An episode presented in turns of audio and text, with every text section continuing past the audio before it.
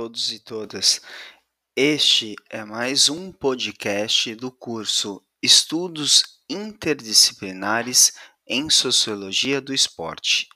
Eu sou o professor Marco Bettini, da Universidade de São Paulo, e hoje vamos trabalhar com o tema Futebol em São Paulo, a ginga, os territórios e as identidades.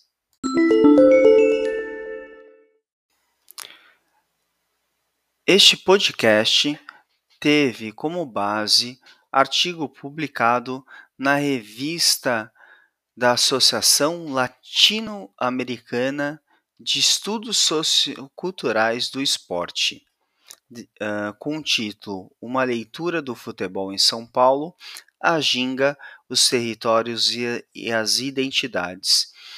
Com, teve como autores eu, Marco Bettini, Gustavo Gutierrez e Renato Marques.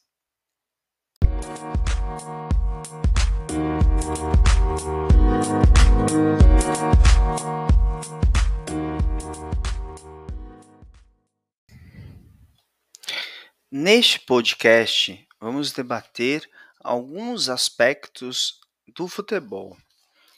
Dentre esses aspectos, destaco: primeiro, discutir a questão do corpo, da ginga e da reinterpretação cultural de um jogo praticado por ingleses em São Paulo, para uma ressignificação brasileira de como jogar e valorizar o futebol como um patrimônio nacional. E segundo, abordar os territórios e as identidades do futebol no estado de São Paulo.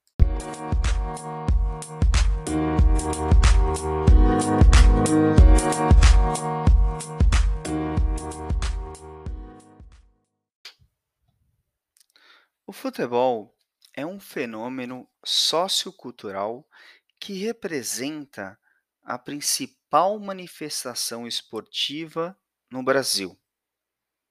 Compreender como ele participa da nossa configuração cultural se faz pertinente como forma de melhor descrever a sociedade brasileira, visto que é um dos poucos fenômenos sociais que sintetiza a nacionalidade de grande abrangência territorial e diversidade cultural.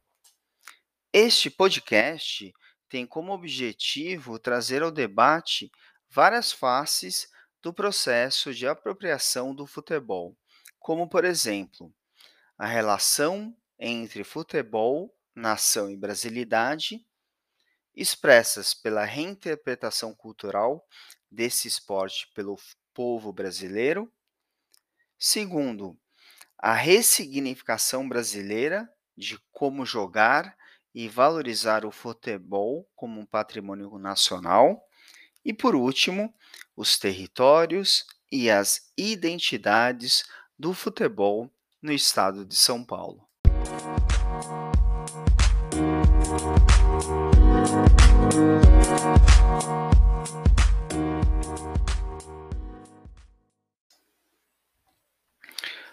O futebol em São Paulo.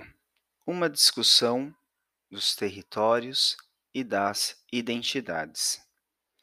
Em São Paulo, antes mesmo de Charles Miller, patrono do futebol brasileiro, jogava-se futebol nos colégios jesuítas, como aqueles disputados nos colégios ingleses de Eton e Harrow na hora do recreio. Porém, não eram jogos organizados que seguiam as regras do Football Association eram jogos tão informais quanto dos marinheiros britânicos que jogavam bolas de futebol nas praias de portos brasileiros onde atracavam, jogando suas peladas na areia, totalmente alheios às pessoas em volta. Na história, é mais intrigante conhecer suas interfaces do que sistematizar um nome, um fim, como se a partir desse relato decretássemos o fim da história.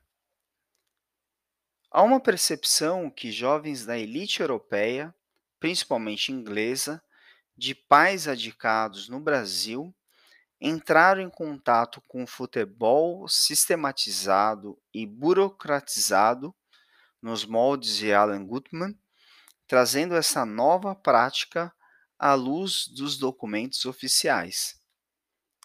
Este fato não impede perceber que marinheiros ingleses, colégios jesuítas, entre outros, poderiam já praticar o futebol de forma não sistematizada no Brasil, porém distantes dos holofotes de jornalistas e de pessoas que escreveram o cotidiano do final do século XIX e começo do século XX.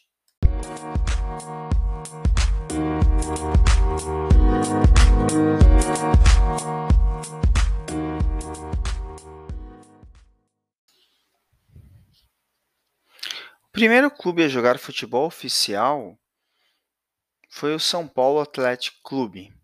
Esse clube tinha como sócios diretores da São Paulo Highway e outros membros da colônia inglesa. Eles se encontravam anteriormente para jogar cricket numa várzea nas proximidades da Ponte Grande. Essa era a maior era a importante ponte que atravessava o rio Tietê e que dividia a capital paulista. Posteriormente, a Associação Atlética Mackenzie College de São Paulo, liderada por Augusto Shaw, professor do Mackenzie, também passou a dedicar a, a modalidade. E no final do começo, no final do século XIX e começo do século XX, outros clubes foram fundados em São Paulo para se iniciar a prática do futebol oficial, como é o caso da Associação Atlética Ponte Preta de Campinas e do Clube Atlético Paulistano de São Paulo. Em 1902 ocorreu o primeiro Campeonato Paulista, contando com a participação do São Paulo Athletic Club, Esporte Clube Germânia, o Internacional, o Paulistano, o Mackenzie e por no mínimo 15 anos, até 1917, 1920, o futebol oficial foi dominado pela elite paulistana. E enquanto isso, as outras pessoas praticavam em outros clubes denominados varzianos. O caso de Santos acompanha a história de São Paulo, mas se inicia com os clubes de regatas pela sua proximidade do mar, como o Clube de Regatas Santista, o Internacional Regatas, o Saldanha da Gama e o São Vicente. Todos eles rapidamente incorporaram o futebol que desce do Planalto Paulista e atinge o litoral. São Paulo e Santos possuem afinidades eletivas muito importantes, demonstrando que eles eram locais de encontros das novidades e que construíram formas de identificação muito parecidas.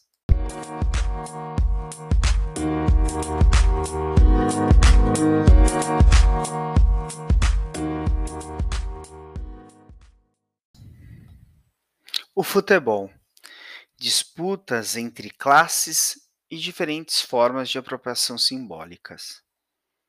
Enquanto ocorria a popularização do futebol, a elite ampliava seus espaços de lazer, frequentando o Jockey Club, a Rua 15 de Novembro, o Hipódromo da Moca, o Velódromo da Rua da Consolação, onde ocorriam as corridas de bicicletas.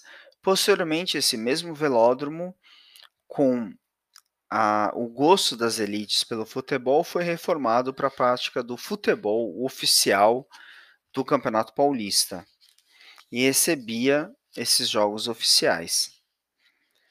Os esportes tiveram muitos incentivos e elogios por parte da elite para formar o famoso sportsmanship. Futebol, natação, remo, tênis, ciclismo eram promovidos nos clubes privados que cresciam nas cidades, na cidade de São Paulo, como Clube Atlético Paulistano, Associação Atlética São Paulo, Espera, Palestra Itália, enfim, uma infinidade. Mesmo nas práticas esportivas, revela-se aí uma forte segregação das classes sociais. Para além das suas dimensões racistas e sexistas. Alguns esportes, como tênis e equitação, eram praticados majoritariamente pelos homens brancos da elite. Nos seus clubes privados, como tênis clubes e o hipódromo. Essa importação dos esportes e a ideia desses clubes privados da Inglaterra acompanhou também os valores aristocráticos ingleses, resultando no Brasil em uma violenta exclusão dos trabalhadores braçais, dos negros, dos homossexuais, dos pobres, criando um código definidor dos que podiam ou não competir nesses espaços.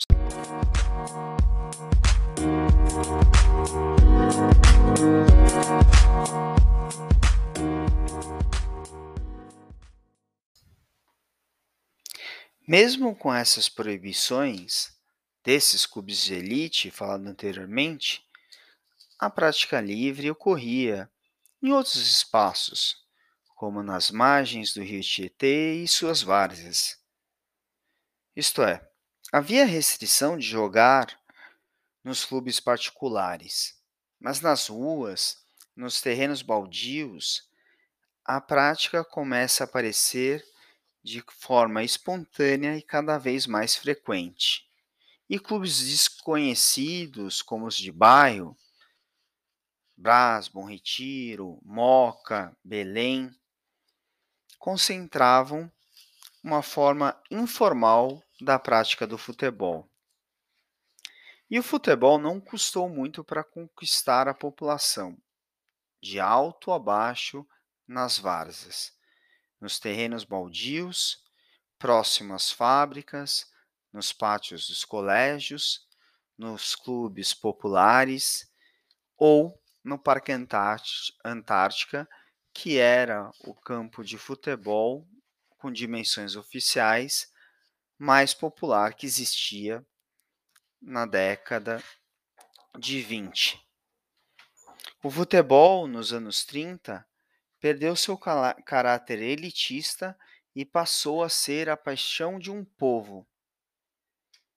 Nicolau Tuma, precursor da locução futebolística, já sentia essa nação dos paulistas e, atento a essas expectativas, sentiu que os ouvintes esperavam mais do que poucas narrações. Esse radialista criou uma imagem do jogo e a paixão do paulista pelo futebol. O rádio foi o grande meio de comunicação do futebol.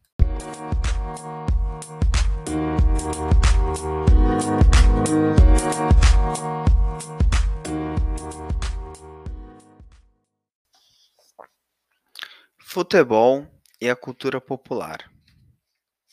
Uma vertente que discute a apropriação do futebol pelo brasileiro também parte de algumas discussões de Marcel Mauss sobre técnica corporal, que representa aí uma identidade cultural. Pegando as palavras de Nelson Rodrigues, ele afirma que a cultura brasileira consolida-se a partir da abertura do negro e do mulato. E isso conquista-se principalmente no futebol, que sintetiza um jogo com os pés. Esse cadinho cultural desses elementos são uma forma de ver o futebol e o Brasil. Na sociedade paulista, a identidade do futebol começa com o próprio jogo, mas com o tempo adota contornos com os bairros e os clubes que nascem por meio de diferentes cortes sociais. Podemos falar de clubes de imigrantes, como Sírio, São Paulo, Atlético Clube, Germânia, Palestra, outros com corte de classe bem definido, como o Paulistano, Corinthians, ou pequenos clubes de bairro, Bom Retiro, Ipiranga, Moca. Não existe uma única forma de classificação. Talvez a mais marcante seja a separação dos clubes que participavam do futebol oficial do velódromo e aqueles outros que jogavam na várzea ou no Parque Antártica.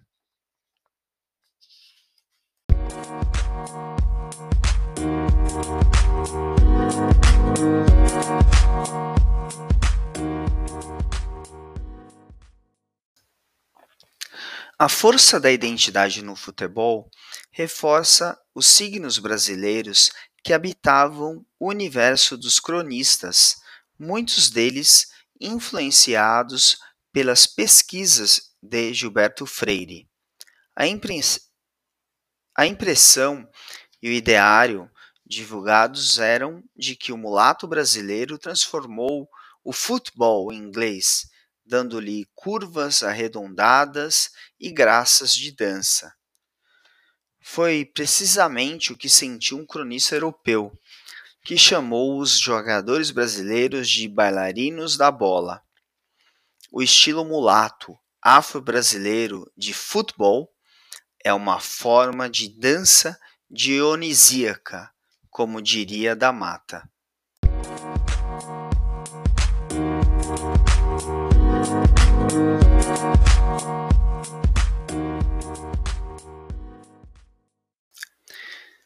Termino esse podcast com uma definição de futebol bem simples. O futebol é um fenômeno sociocultural cultural que representa a principal manifestação esportiva no Brasil.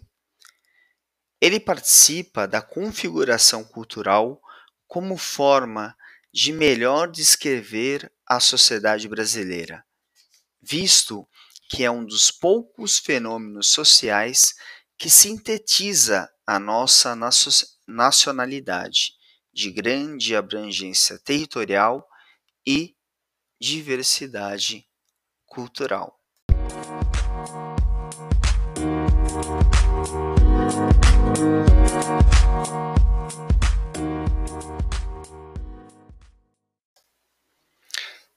Antes de finalizar esse podcast, gostaria de indicar duas leituras. A primeira é o livro de Roberto da Mata, Universo do Futebol, particularmente o capítulo Esporte na Sociedade, um ensaio sobre o futebol brasileiro.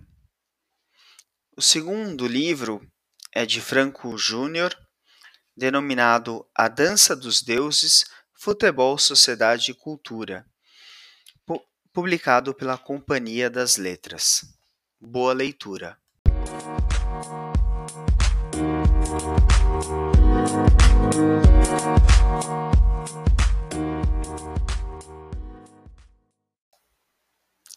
Chegamos ao fim de mais um podcast do curso Estudos Interdisciplinares em Sociologia do Esporte eu sou o professor Marco Bettini, da Universidade de São Paulo, e hoje trabalhamos com o tema futebol e seu fenômeno sociocultural. Nos vemos no próximo podcast. Até mais.